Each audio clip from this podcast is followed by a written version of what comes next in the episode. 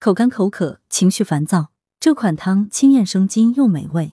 伏天高温，很多人身体水分流失较多，容易口干口渴、情绪烦躁，稍微饮食或作息不当更有可能引起咽喉不适。广州市第一人民医院药学部药师郑志明今天特别推荐这一碗特别的靓汤，不仅风味独特，还能清咽生津止渴。橄榄粉肠花生包，材料四至六人份：猪粉肠五百克，橄榄两百五十克。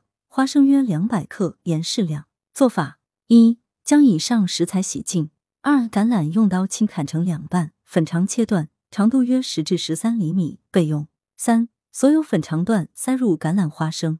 具体做法：从粉肠一端口塞入切半的橄榄，再从另一端塞入花生数粒，最后再塞入半粒橄榄，两端橄榄中间花生。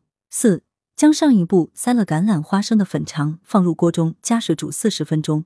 一小时，食用前根据口味加盐调味即可。最后饮汤食肉。功效：清咽润肺、止渴、健脾养胃。药师提醒：体寒湿滞、脾胃虚寒、肠滑变质者慎服。郑志敏认为，此汤风味独特，刚入口时是浓郁的橄榄香味及其独有的酸涩，而后转甘味，有很好的解渴作用。